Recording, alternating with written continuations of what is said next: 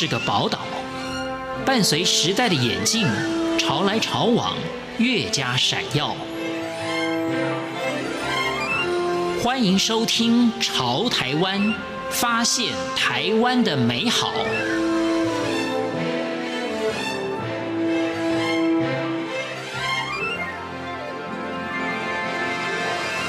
听众朋友，大家好，欢迎收听今天的《潮台湾》，我是闲琴。简莉娴现任北一女中物理教师，是同学们眼中说话字正腔圆、条理清楚、板书工整漂亮的型男老师。简莉娴老师致力于推广科学教育和口语表达。在今天的《潮台湾》节目，简莉娴老师将分享她的教学理念。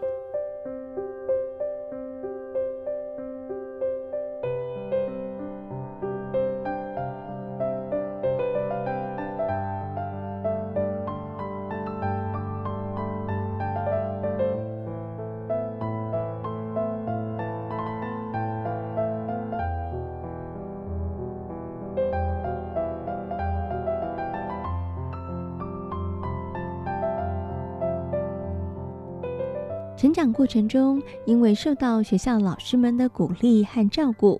因此简立祥老师成为教师之后，期许自己能够成为良师，以自己的专业和敬业造就学生。在高中的阶段，其实已经有呃比较明显的方向，这可能跟我的成长的背景有关系，因为我个人呃在。国小到高中的阶段，家庭环境比较不好。那么家庭环境比较不好，一般我有遇到呃几位好老师呃帮忙，例如说鼓心心理层面的鼓励啦，或者是说在物质上的帮忙啊啊、例如说呃。告诉我有哪些是奖学金或者是助学金的方向啊、要我提出申请。所以这些讯息来讲呢，就是老师提供给我讯息跟帮助，然后帮我写一些呃说明，就是推荐等等。那我觉得呃老师呢对一个孩子的影响非常大，因此如果我未来也能够扮演这样的角色的话，我觉得以我个人的。特质跟个性哈，呃，应该是非常适合。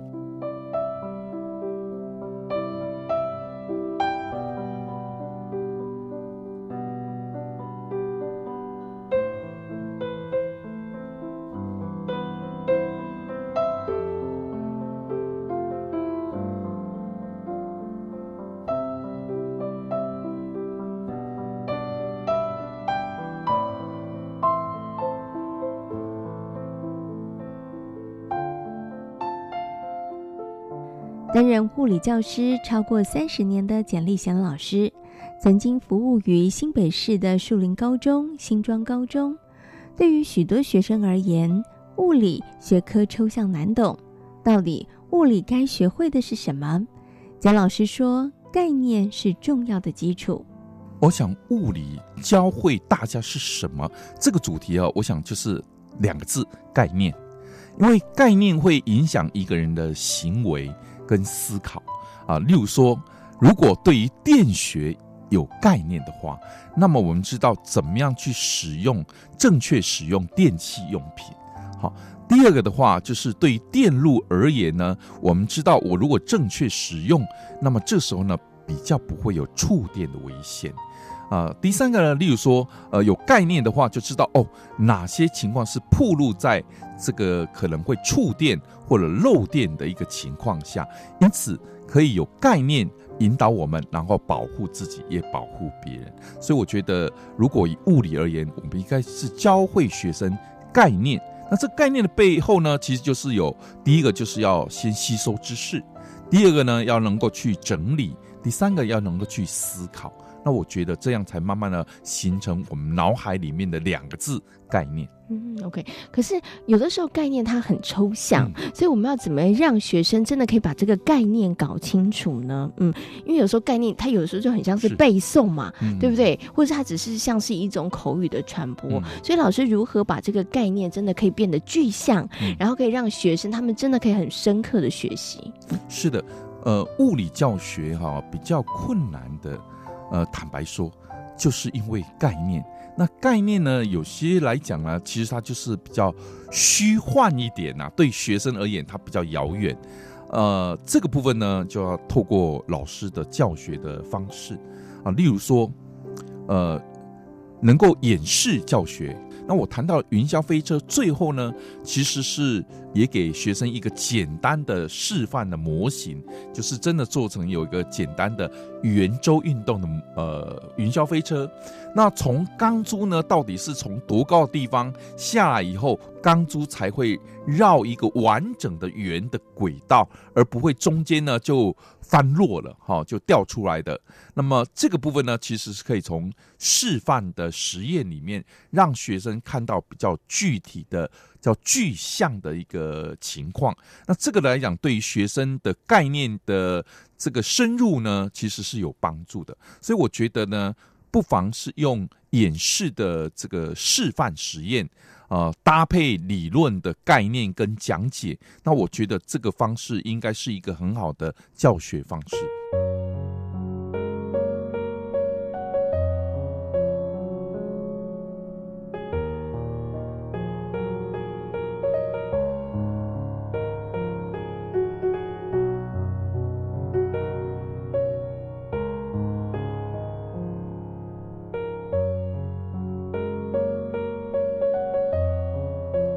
如何让同学们了解抽象的物理概念？蒋立贤老师运用生活经验以及实例的方式，拉近物理与生活的距离，也借此激起同学们的学习动机。除了一般的物理课，蒋立贤老师还在北一女中开设了新闻中的物理课程，希望借由生活当中的事件，抽丝剥茧，探究物理概念外，还培养同学们的思辨力以及表达力。回到的物理的本质，它其实就是一个概念跟思考。那么，事实上在生活中里面用的很多哈。我举个例子，例如说，几年前曾经有一栋大楼，大楼的这个瓷砖的掉落，然后它就是就扎伤了这个路人呐、那这个新闻里面呢，其实媒体啊曾经出现过。提到的物理的专有名词叫重力加速度。那重力加速度中文是五个字，其实它是一个名词，但是呢，新闻媒体啊，却可能是疏忽了，或者说对于这个概念呢，并没有很清楚，所以把重力加速度写成是重力，然后加呢，就是用数学符号加减的加，再来一个速度。那这个变成是两个名词加起来，其实不是，是重力加速度，其实是一个字，一个名词，但是在新闻的画面里面变成是重力，然后数学符号的加，再来速度，接下来等于两百六十公斤。那这个我们可以知道，新闻媒体的处理是希望说让民众知道这一块瓷砖从某一个高度掉下来砸到人。它的力量到底是有多大，伤害有多大？但是新闻画面却变成是不搭嘎的、不一样的这个物理量加在一起，那就是误导了，至少他会误导了要参加考试的学生。所以呢，这个来讲就是呃很重要一个媒体试读。如果我们有这个概念，知道嗯，荧幕上所打出的这个字呢是不对的。哦，所以需要去更正的。像这样的话，其实它就是一个媒体试。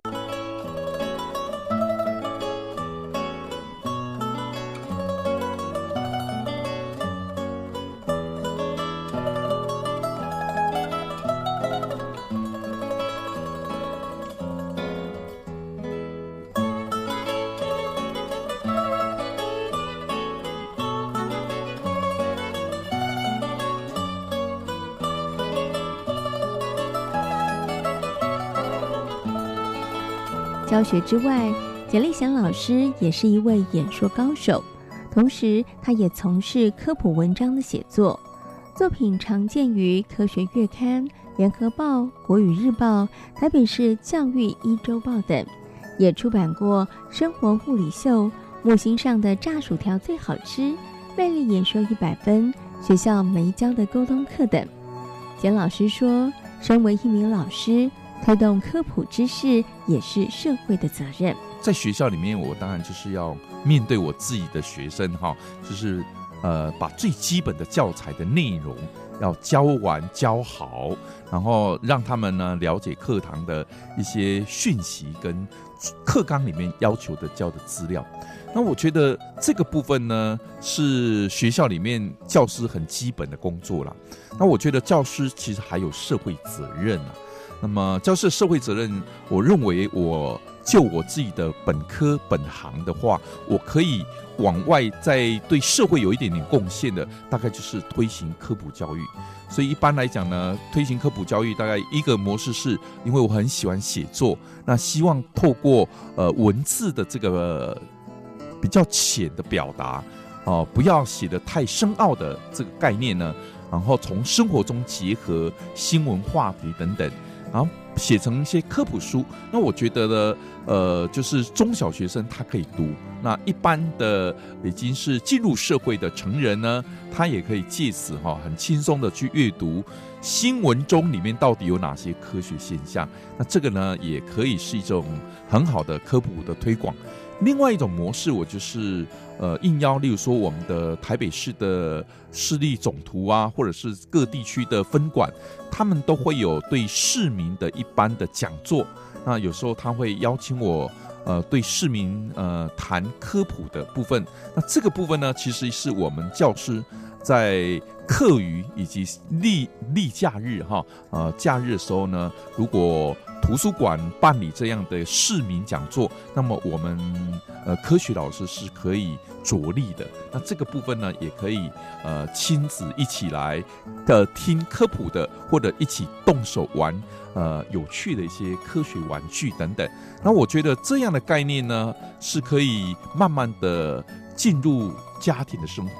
呃，亲子一起呢来吸收科普的教育，那对于呃孩子的成长而言，科学概念的建立而言，呃，我认为呢哈，慢慢的就应该有潜移默化的一个功效。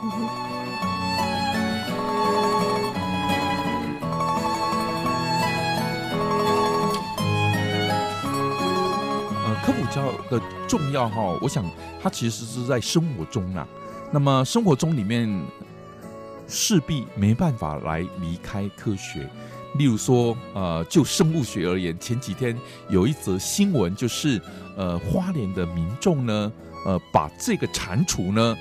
当作是青蛙，然后拿来煮，那当然这个就形成有悲剧，哦，或者是说这个姑婆芋啊，跟我们一般的芋头啊，或者是山药啊等等呢，呃，搞混了，那我觉得呢。这就是呃，像生物方面的一个科普教育。我觉得，如果能够提倡这方面呢，应该也可以让我们民众知道我怎么样去分辨，甚至我不知道怎么分辨，我应该要先停看听，而不是马上拿来呃烹煮，然后呢就呃大啖一番哈。这样的话，对于身体健康其实是有危险的。所以我觉得，呃，科普的部分呢，应该对我们生活来讲是影响很多了。我如果可以再举一个例子，就是说。呃，我有一个学生呢，现在是当法官。他有一回呢，就是在呃审判一个车祸事件的时候，他其实问我说：“老师，如果车子是在这种情况下，怎么样的撞击会发生什么样的情况？”